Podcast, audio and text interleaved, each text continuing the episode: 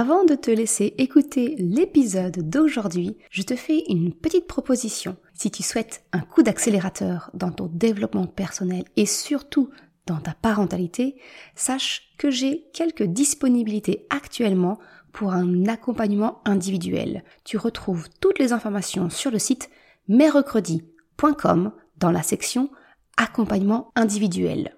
Et je te laisse ainsi peut-être prendre contact avec moi pour un appel découverte. À très vite et maintenant, bonne écoute.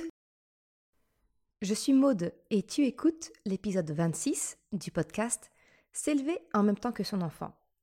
Dans cet épisode, je souhaite te partager ma vision de la parentalité bienveillante et pourquoi je nuance quelquefois ce que l'on appelle les VEO, les violences éducatives ordinaires.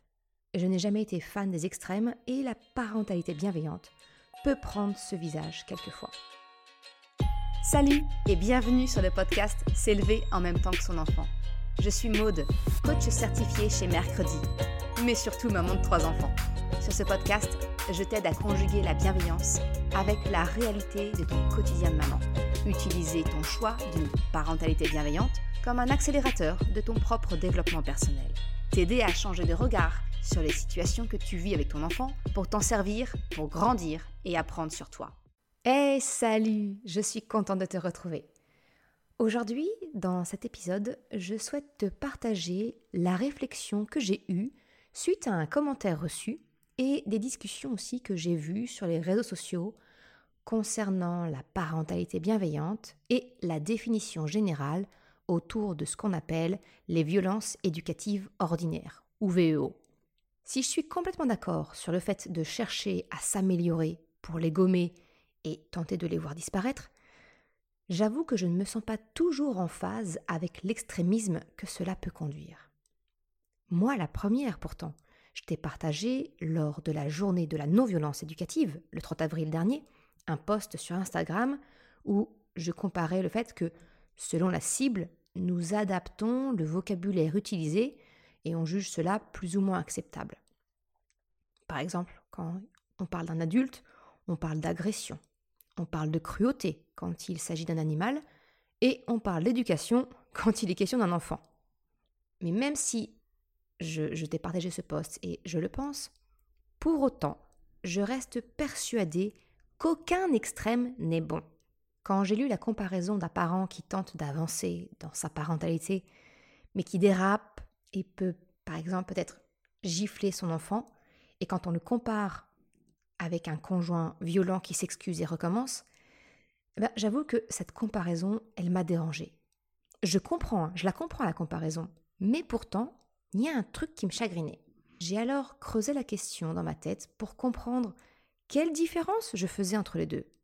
Pourquoi est-ce que je souhaite te déculpabiliser, si cela t'arrive encore, peut-être pas gifler, hein, crier ou n'importe quel autre comportement qui peuvent correspondre à une violence éducative ordinaire. Mais alors pourquoi est-ce que je souhaite te déculpabiliser alors que pourtant je suis une convaincue de la parentalité bienveillante?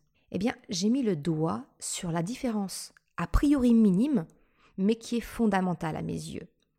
Cette différence qui fait que je continue aujourd'hui à t'encourager sur le chemin de la bienveillance, tout en souhaitant te déculpabiliser si tu trébuches sur le chemin. Le fameux maman parfaitement imparfaite dont je parle souvent. Eh bien, c'est ce que je te partage dans l'épisode d'aujourd'hui.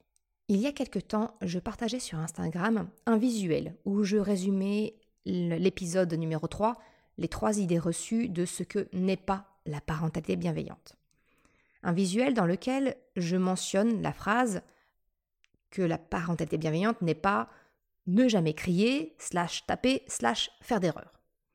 Et j'ai reçu un commentaire comme quoi, eh bien, il était dommage que je mentionne le fait de taper, de le rendre quelque part acceptable.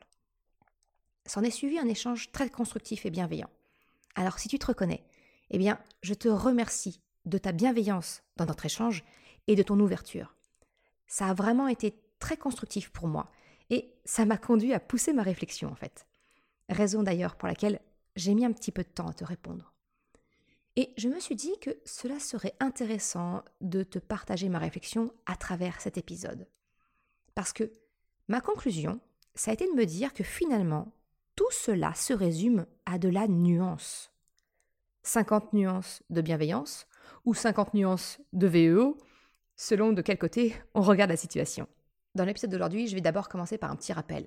C'est quoi une VEO C'est quoi une violence éducative ordinaire? Eh bien, dans le décodeur des VEO, qui est un petit livre euh, écrit par euh, Céline Quélin, qui est la fondatrice de l'association Stop VEO France, eh bien, il y a indiqué que les violences éducatives ordinaires peuvent être physiques. On parle alors de châtiment corporel, tout ce qui revient à fesser, gifler, euh, même les petites tapes sur la main, secouer, tirer les oreilles, pousser, etc. Le Comité des droits de l'enfant des Nations Unies les ont définis en 2006 comme étant finalement l'emploi de la force physique avec l'intention de causer un certain degré de douleur ou de gêne, même légère. Mais les violences éducatives ordinaires peuvent également être verbales ou psychologiques. Et c'est alors beaucoup plus sournois d'en prendre conscience. Et pourtant, elles peuvent faire vraiment beaucoup de mal. Je me souviens justement de la campagne publicitaire de Stop VO de 2017 qui s'intitulait Mots d'adulte, mots d'enfant. Mots d'adulte, M-O-T-S, mots d'enfant, M-A-U-X. Cela peut aller de crier, rabaisser, insulter, terroriser, se moquer, ridiculiser, menacer, faire du chantage, priver d'affection, menacer d'abandon ou de faire peur. C'est vraiment... Le panel est très très large. Hein. Alors autant avec de la maîtrise, de l'énergie, de la patience, je pense vraiment que chacun peut essayer de retenir ses gestes et tenter d'éviter la violence physique. Autant la violence verbale et psychologique, elle est fourbe et elle peut nous dépasser, nous prendre par surprise et revenir comme un vieux réflexe de ce que nous avons connu et qui revient à la vitesse d'un élastique trop longtemps tendu.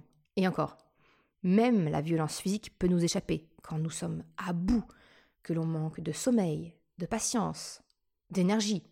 Mais j'y reviendrai plus en détail plus tard, parce que c'est vraiment le sujet du jour. Mais tu le comprends, en tant que parent, eh bien, on manque de sommeil, on manque de patience, et donc on manque d'énergie. Donc en tant que parent, on a souvent le combo gagnant hein, pour se retrouver avec nos vieux réflexes qui reviennent au galop. Tu le comprends, les violences éducatives ordinaires, elles sont pernicieuses. Elles peuvent surgir à tout moment, même si tu fais le choix de vouloir les éviter pour accompagner ton enfant. Alors pourquoi je souhaite te déculpabiliser, toi, toi le parent, sur le chemin d'une parentalité bienveillante? Bah, J'ai envie de te dire que moi la première, j'ai beau être coach parental, une fervente convaincue de la bienveillance pour accompagner les enfants, eh bien je n'en reste pas moins humaine, comme toi. Et il m'arrive de ne pas réagir de la façon dont j'aurais aimé. La bienveillance, ce n'est pas le zéro VEO, ce n'est pas le zéro violence éducative ordinaire. C'est à mon sens utopique, irréaliste, dangereux. Un petit peu comme le mythe de la mère parfaite, qui pour moi est un poison doré. Il est beau, ça donne envie, il brille. Mais en le visant, on se trompe d'objectif. On a les yeux rivés sur la finalité on en oublie que la parentalité, c'est un chemin. Et c'est justement loin d'être un long fleuve tranquille. Parce que chaque jour, chaque jour nous apportera son lot de challenges. C'est pour cela qu'il m'est vraiment important de déconstruire cette idée fantasmagorique que la parentalité bienveillante, c'est être le parent parfait, qui ne s'énerve jamais, qui réagit toujours comme il faut. Si cet idéal est louable pour moi, il est nocif pour les parents qui veulent changer et prendre le chemin d'une parentalité bienveillante, plus consciente. Comme je te l'ai partagé dans l'épisode 0 du podcast, où je te partage finalement qui je suis, mon cheminement et pourquoi j'ai créé ce podcast, je t'y partage ma vision de la parentalité. C'est un chemin qui peut parfois faire des détours, des erreurs que nous pouvons faire, des mauvaises réactions quand on commence à jurer merde et que l'on se rattrape et on corrige hum, credi. Tu es humaine, tu es humain, tu n'as pas à être parfait. ton enfant n'a pas besoin d'une maman parfaite ou d'un papa parfait. Tu fais de ton mieux, et c'est déjà beaucoup. Alors pourquoi, pourquoi est-ce qu'on cherche constamment à se flageller, à se juger aussi durement? Tu te remets en question, et ça, pour moi, c'est un grand signe positif. Pourquoi vouloir te déculpabiliser? Eh bien, parce que je considère que les extrêmes ne sont jamais bons, ni dans un sens, ni dans l'autre. Je crois à l'équilibre.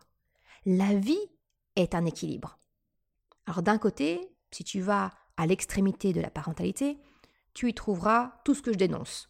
La domination, les punitions, les ordres. Je pense qu'il t'est assez facile de visualiser ce côté de la parentalité qui est plus proche du côté autoritaire. Hein. Mais si nous allons explorer l'opposé, eh bien on arrive dans la bienveillance avec toutes les injonctions qui l'accompagnent. Tu ne dois pas crier, tu ne dois pas faire de chantage, tu dois être à l'écoute de ton enfant, de ses besoins, tu dois accompagner ses émotions. Seulement, à suivre toutes ces injonctions, de faire parfaitement, eh bien le risque, il est grand de t'oublier dans l'équation. De culpabiliser quand tu n'auras pas eu la réaction idéale. Et c'est là où, à mon sens, la parentalité bienveillante peut devenir dangereuse tu te mets une pression de dingue. Tu ne te pardonnes aucune erreur, aucun faux pas. Au lieu de tomber dans les extrêmes de la bienveillance, eh bien, je t'encourage plutôt à commencer un pas à la fois. Il faut un début à tout. Le déclic seul ne suffit pas à devenir le parent que tu souhaites être. Comme je te le répète, tout commence toujours par une prise de conscience le fameux déclic.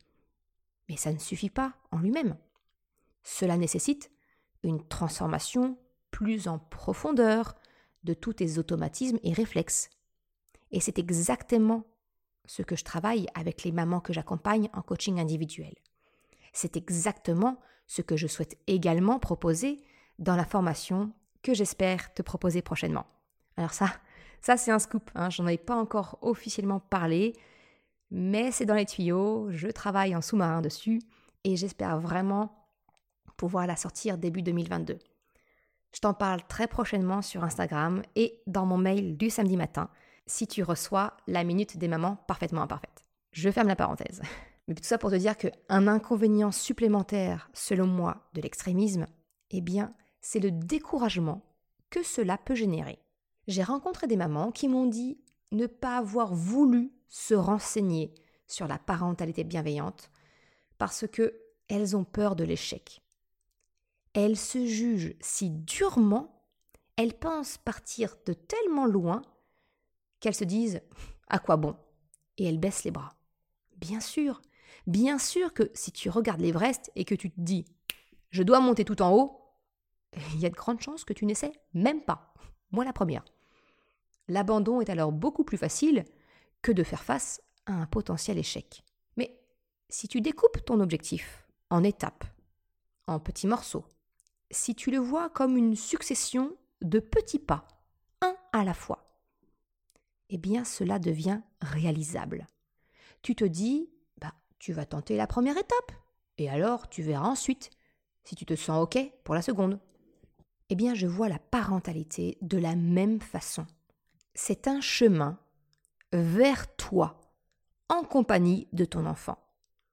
C'est pour cela que j'ai intitulé le podcast S'élever en même temps que son enfant. Parce que je considère que toutes les questions que nous nous posons pour nos enfants, eh bien, servent également à mieux nous connaître, connaître nos besoins, nos valeurs. Cela nous fait grandir. Et ça, eh bien ça, c'est l'essence même du développement personnel. J'ai lu plusieurs messages de mamans en panique, parce qu'elles avaient craqué, hurlé, peut-être même tapé, et elles avaient peur d'avoir nu à leur enfant, à leur développement, à leur construction. Les injonctions de la mère parfaite, du parent parfait, elles font tout autant de dégâts que les violences éducatives ordinaires. Elles te tuent à petit feu, te poussent doucement, mais sûrement, vers le burn-out parental. C'est ainsi que tu entres dans le cercle vicieux. Tu t'en veux davantage, tu es plus épuisé, tu manques de ressources intérieures, et donc tu as moins de patience, moins d'énergie pour accompagner ton enfant. Et au final, tu ne réagis pas comme tu aurais aimé, alors tu culpabilises. La boucle est bouclée. Et c'est ainsi que l'on voit des personnes brandir la parentalité bienveillante en haut d'une pique, l'accusant de tuer les parents, les mamans. Parce que oui, oui, cela peut venir s'ajouter à la liste des ingrédients des dépressions postpartum. Et à mon sens, la faute ne revient pas au choix de l'éducation, mais à son extrémisme. L'extrémisme n'est pas écologique. Écologique dans le sens qui respecte la personne que tu es. Ton choix d'une parentalité bienveillante, c'est une très bonne chose. Mais pour éviter de tomber dans l'extrême, la clé, c'est de commencer par appliquer ce choix de bienveillance à toi-même. Cela signifie accueillir tes propres émotions, identifier tes besoins à toi, connaître tes valeurs. Cela revient finalement à savoir qui tu es, comment tu fonctionnes, de quoi tu as besoin. C'est fondamental.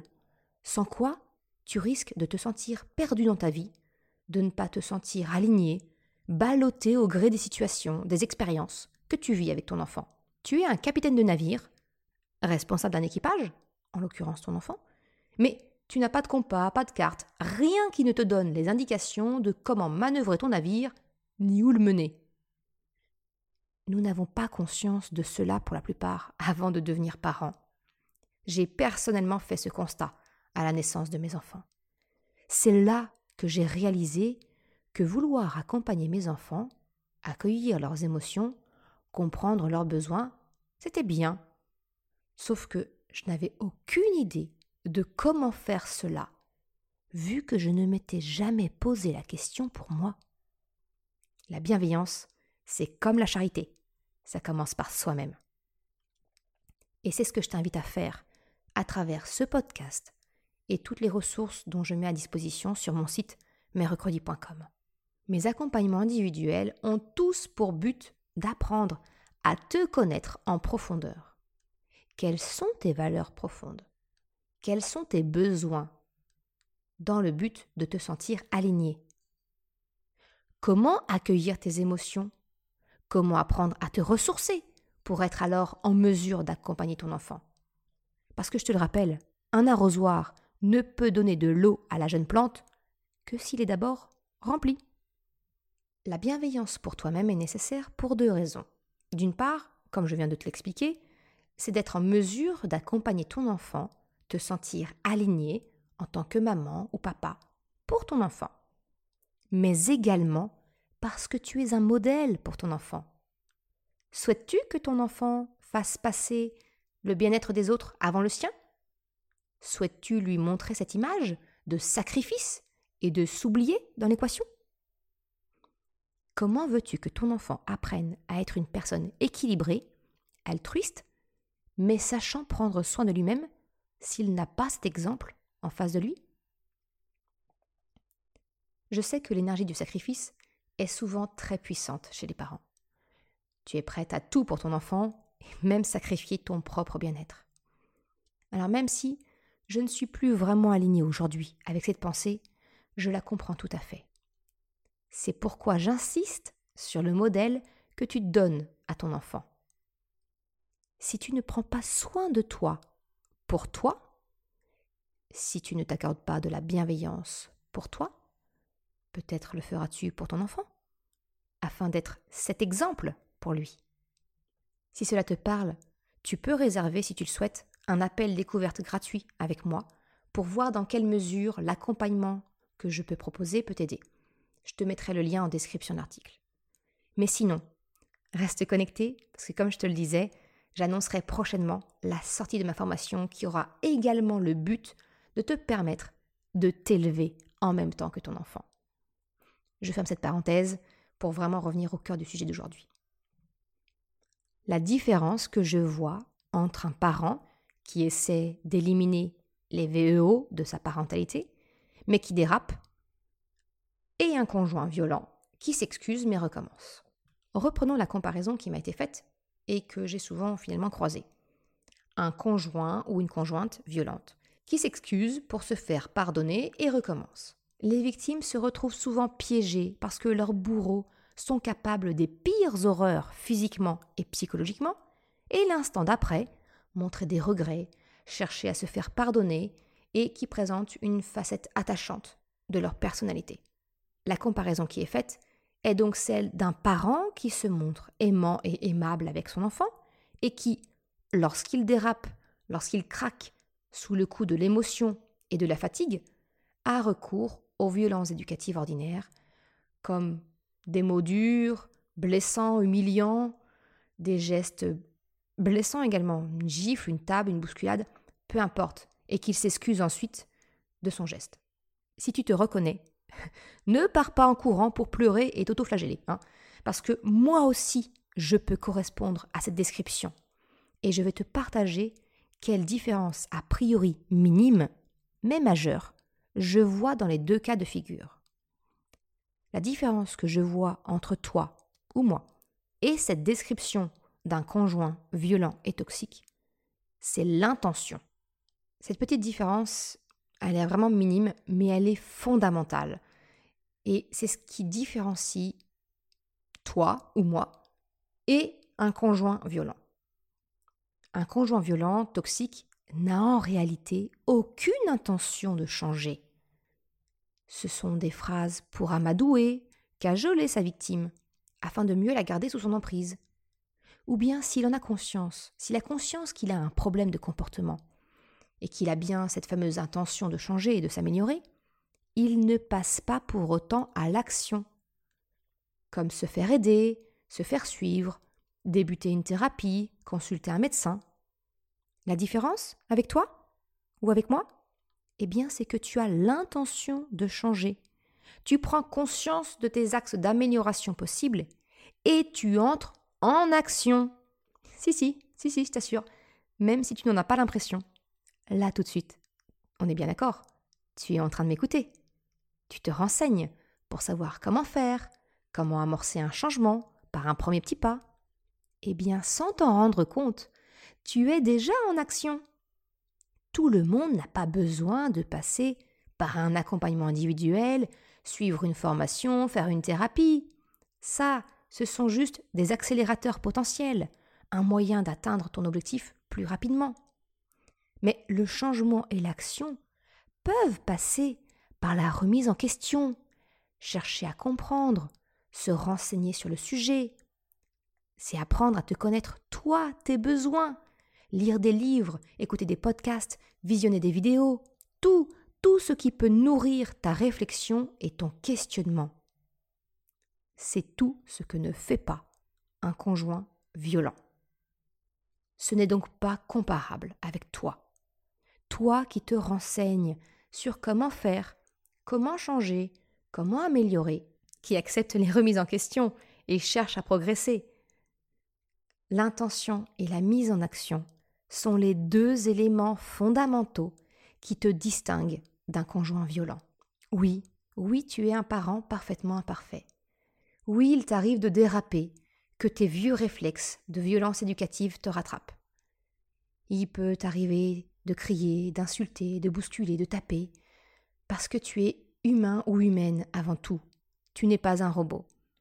Comme je le suis mais tu sais aussi l'importance de t'excuser auprès de ton enfant, de lui expliquer que toi aussi, quelquefois, tes émotions te submergent et te font adopter un comportement non acceptable.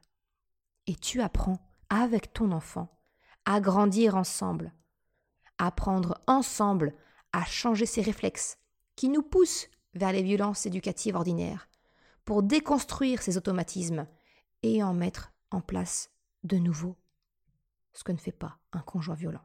Finalement, pour moi, la parentalité bienveillante, elle n'est vraiment bienveillante que si elle est nuancée. Refuser les extrêmes pour, à la place, adopter plutôt 50 nuances de bienveillance. Je te remercie d'avoir écouté cet épisode jusqu'à la fin. Tu retrouveras, comme d'habitude, une retranscription sur le site mercredi.com. Si tu as aimé cet épisode, s'il t'a été utile, je t'invite à en parler autour de toi, à le partager sur les réseaux sociaux. Et si tu en as la possibilité, peut-être de me laisser une note de 5 étoiles sur Apple Podcast et un commentaire. Mais déjà rien que le fait de le partager autour de toi via les réseaux sociaux, ça m'aide énormément à faire connaître le podcast et ça m'encourage à progresser. Un grand merci à celles et ceux qui prennent le temps de le faire. Je te souhaite une excellente journée, après-midi, soirée, quel que soit le moment où tu m'écoutes, et je te dis à la semaine prochaine pour un nouvel épisode. Ciao